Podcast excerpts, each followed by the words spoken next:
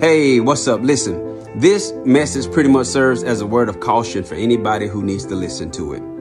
If you are in a friendship or any type of relationship with a narcissist, I am here to simply remind you that that relationship will never be about you.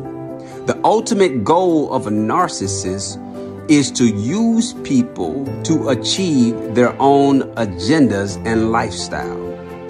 Anybody who's ever been in a relationship with a narcissist, they came out of that relationship and had to be totally rebuilt by God in order to claim their own value.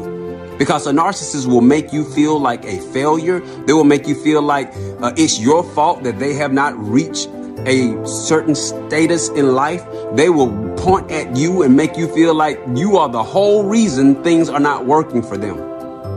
They beat you up. They threaten you uh, by saying they're, they're going to take certain a certain lifestyle away from you that they claim they're giving you when the whole time you're the one that's providing the lifestyle for yourself. But the narcissist has the ability to make you think that they're the ones that's doing that for you when the whole time you were really doing it for yourself.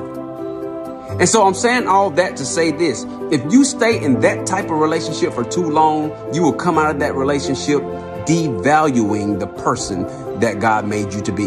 The scripture says plainly that you are fearfully and wonderfully made. If you stay with a narcissist long enough, they will make you think that you were only put on this earth to serve their purpose. And guess what? You're better than that.